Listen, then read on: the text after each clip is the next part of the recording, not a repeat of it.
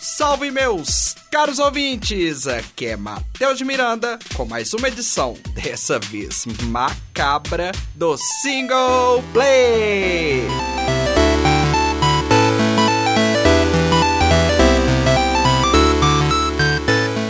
Desde criança, eu sempre tive muito gosto por histórias de terror, e jogos do gênero sempre me chamaram muita atenção.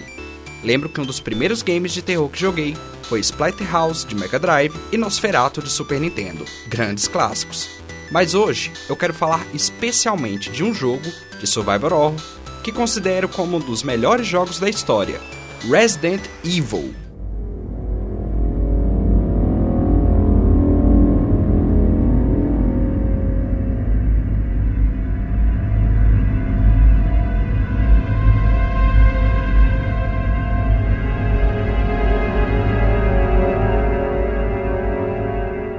Resident Evil, também conhecido no Japão como Biohazard, foi lançado em 96 para PlayStation 1 e um ano depois para PC e Sega Saturn, e relançada em uma nova versão sem cortes para o PlayStation intitulada de Director's Cut.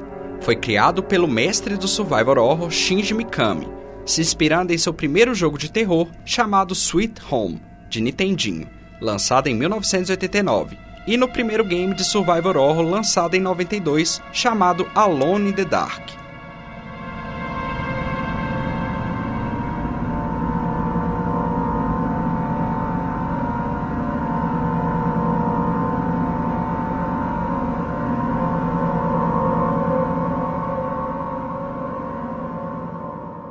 Resident Evil foi muito aclamado pela crítica na época, sendo considerado como um dos melhores jogos do gênero e trouxe bastante lucro para a Capcom, sua produtora. Seis anos após seu lançamento, e já com várias sequências, Mikami decidiu que sua primeira criação da série não tinha envelhecido bem e decidiu recriar o game do zero, aproveitando o então atual console da Nintendo, o GameCube, que tinha uma ótima capacidade gráfica para a época, para poder recriar a introdução da saga de forma mais detalhada e do jeito como ele sempre imaginou e que não pôde conseguir executar em 96 por conta das limitações daquele período. Com isso, em 2002, foi lançado Resident Evil, que ficou conhecido como Resident Evil Remake, no qual trataremos nesse podcast.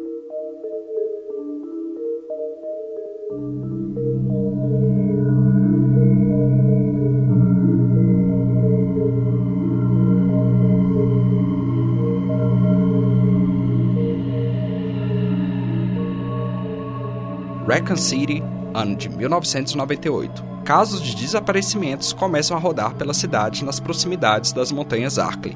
Algumas dessas pessoas desaparecidas são encontradas mortas, mutiladas e mordidas, como se algum animal estivesse se alimentando delas. A mídia começa a tratar o caso como ataques de animais da floresta da montanha sobre a cidade e a cobrar as autoridades locais a investigar boatos de serial killer e canibalismo também foram pautados.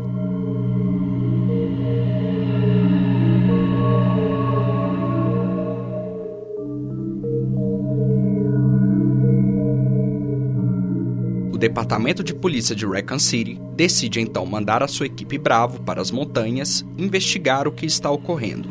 A equipe é composta por Rebecca Chambers, Kenneth J. Sullivan, Richard Aiken, Forrest Spire Edward Dewey e o líder da missão, Enrico Marini. Desde que a equipe Bravo pousou sobre a floresta, perdeu-se contato com todo o grupo. O departamento de polícia, para não causar desespero nos moradores de Raccoon City, decide não expor a situação na mídia e envia sua unidade alfa de investigação às montanhas, os STARS, para investigar e descobrir onde estão os membros da equipe Bravo.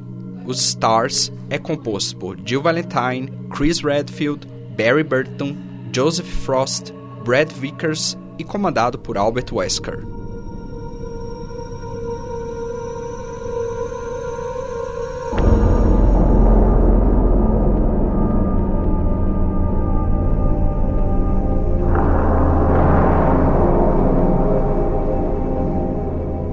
Sobrevoando a floresta à noite, rapidamente eles localizam o helicóptero da equipe Bravo caída em meias árvores aparentemente destruído por conta de uma queda. Ao descerem a floresta e analisarem a situação, se deparam com um piloto morto. Assustados e apreensivos, decidem andar pelas redondezas para tentar encontrar alguma outra pista da localização dos outros membros da equipe Bravo.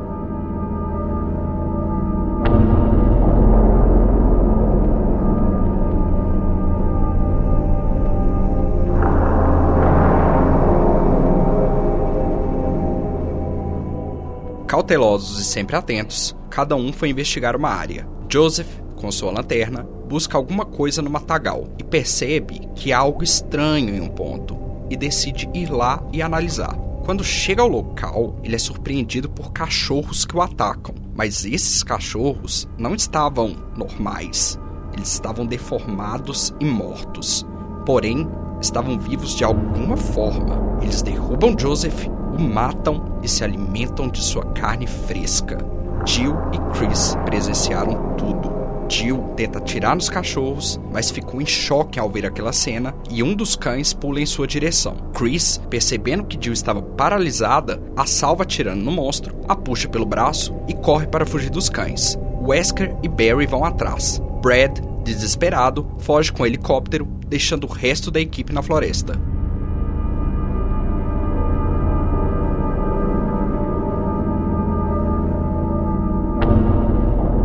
Correndo e atirando nos cães, Chris percebe que mais à frente existe uma casa. Muito estranho, uma casa no meio de uma floresta densa como a das montanhas Arkley. Mas mesmo achando aquilo sem sentido, manda Jill e o resto da equipe entrar na casa. Mas Chris não sabia que naquela casa havia algo muito pior que os esperavam. There are only three STARS members left now Captain Wesker, Barry, and myself. We don't know where Chris is.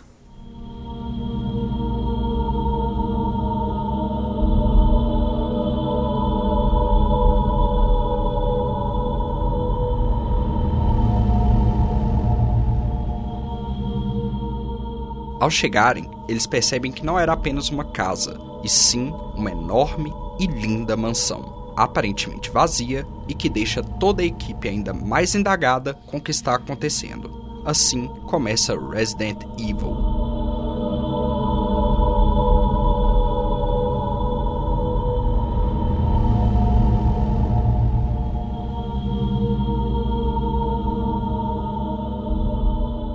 Resident Evil é um jogo em terceira pessoa, com cenários pré-renderizados e com câmera fixa. O jogo inteiro se passa dentro da misteriosa mansão e ela está infestada de zumbis e outras criaturas medonhas e assustadoras. É um game de survival horror e seu objetivo é sobreviver à mansão, explorar e investigar o que está acontecendo.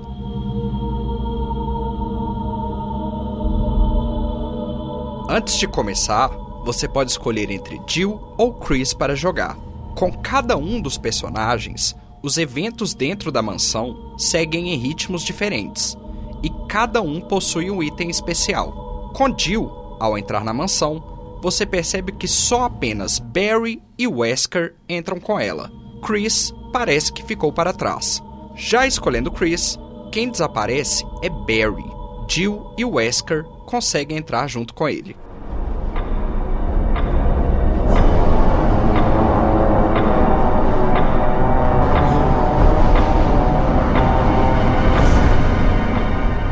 Começo, Jill e Barry escutam um tiro ao longe, e Wesker os ordena investigar. E enquanto buscam alguma pista, Wesker também desaparece. Jill possui um inventário com oito espaços, seu item especial é um instrumento para abrir fechaduras fáceis e começa com uma pistola.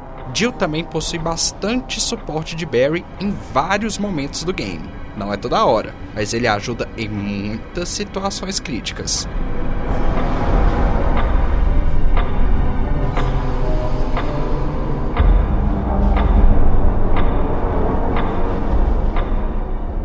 Escolhendo Chris, o jogo fica um pouco diferente de Jill. No começo, eles também escutam um tiro ao longe, mas apenas Chris vai investigar, e enquanto isso, Wesker e Jill também desaparecem, deixando Chris sozinho na mansão. Ele possui apenas seis espaços no inventário, o jogo inteiro praticamente é ele sozinho, e seu item especial é um isqueiro. Em alguns momentos, você encontra com uma membro da equipe Bravo, Rebecca Chambers, que também o ajuda em algumas situações complicadas, mas é bem raramente.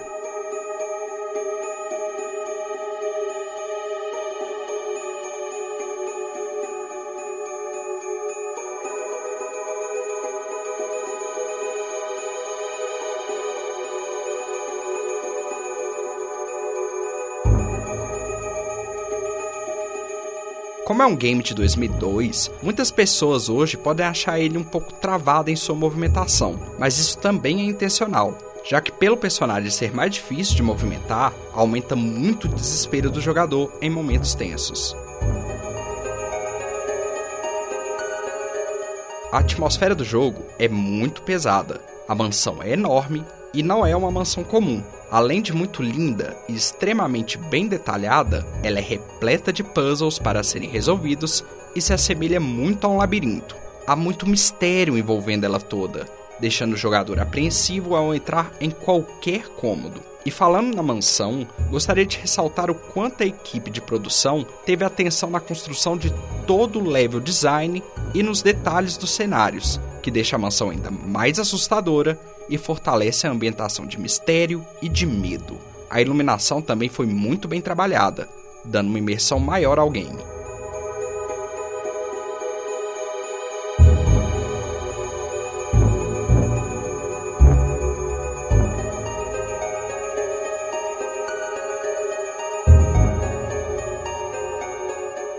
Na medida em que vai avançando no jogo, você vai encontrando uma variedade de armas, e elas também se diferenciam entre Chris e Jill. Por exemplo, com Jill, você tem acesso ao lança-granadas, com Chris ao lança-chamas, mas não ao lança-granadas, e vice-versa. Em toda mansão, você pode encontrar munição para suas armas, mas deixe avisado, sejam cautelosos ao gastá-las, já que achar munição é algo muito difícil e escasso. Então, cada bala atirada deve ser contada para não gastar à toa.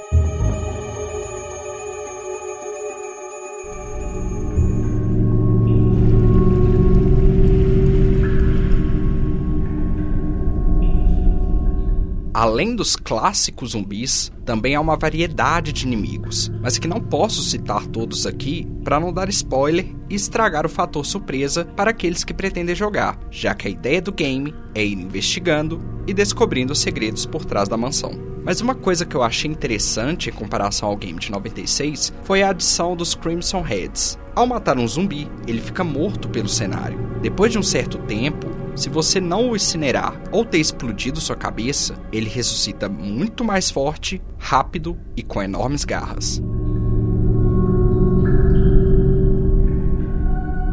Uma outra diferença que achei legal nessa versão comparada com a versão de 96 são os itens de defesa e que também divergem entre os personagens escolhidos. Há espalhados pelos cenários facas, granadas de mão e baterias, que são usados automaticamente pelo personagem quando ele é agarrado por algum inimigo, causando dano a ele e o soltando de você.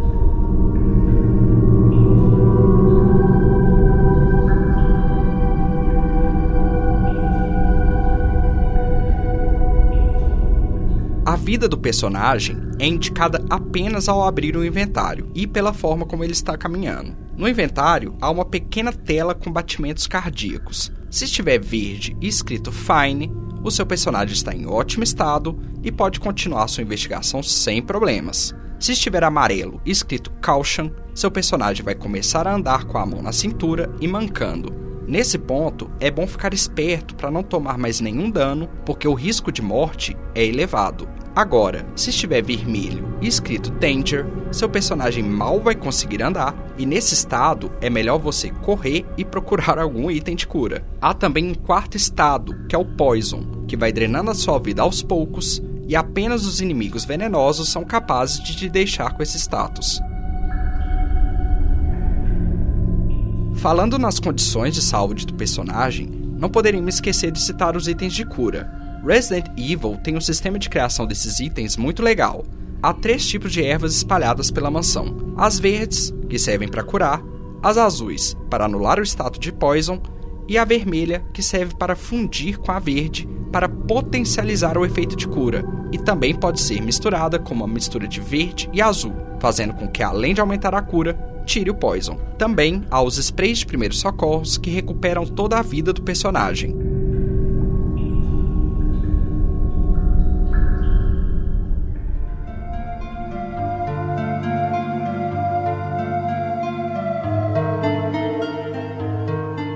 O sistema de save do jogo também é bastante interessante. Para salvar, você precisa dos Ink Ribbons, que são tintas para serem usadas em máquinas de escrever que geralmente são encontradas nas Saves Rooms, os únicos lugares do game que são seguros. Quando você morre, você volta para o último save que efetuou. E lembrando também que os Ink Ribbons são limitados, fazendo com que o jogador pense duas vezes antes de sair salvando o tempo inteiro.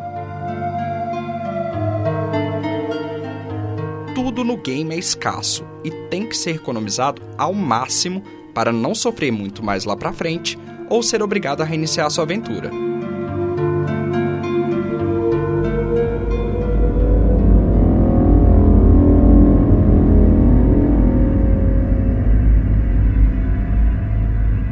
A trilha sonora do game também é muito bem pensada e trabalhada. A grande maioria das músicas são de ambientes e sutis, mas que causam medo ao jogador e que combinam perfeitamente com a ambientação macabra da mansão.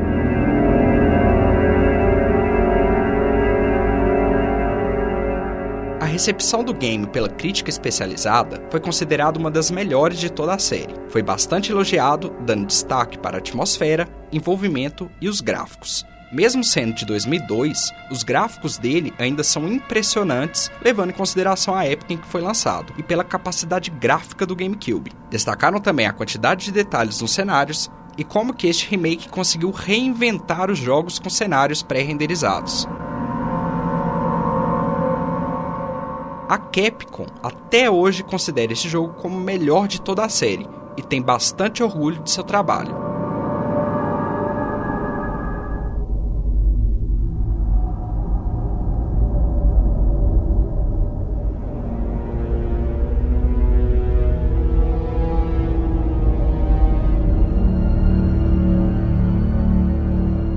As vendas dele não foram das melhores, pois no primeiro momento ele foi lançado apenas para o GameCube. E como muita gente já sabe, a Nintendo teve muito prejuízo com este console, já que seu concorrente direto era o PlayStation 2.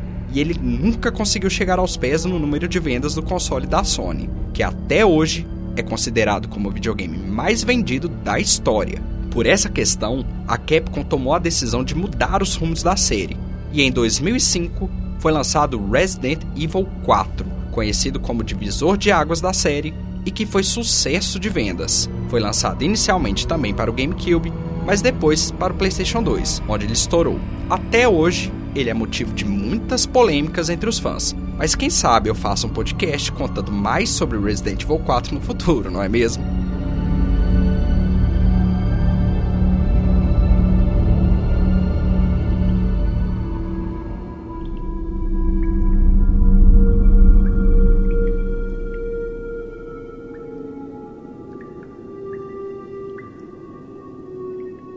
Em 2008, foi lançada a versão de Wii de Resident Evil Remake, mantendo a exclusividade com os consoles da Nintendo, e em 2014 chegou ao fim essa longa exclusividade e foi lançada uma versão remasterizada em HD para PlayStation 3, PlayStation 4, Xbox 360, Xbox One e PC.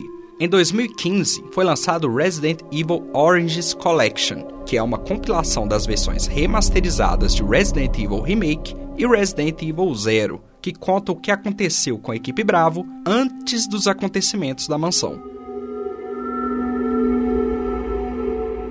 Bom, pessoal, esse foi o programa de hoje e espero não ter deixado nada para trás. Para quem quer conhecer mais sobre Resident Evil, como sempre, Vou deixar um link da Wiki do game, em inglês, e um outro com vídeo do gameplay. Obrigado por escutarem, espero que tenham gostado e até a próxima edição do Single Play!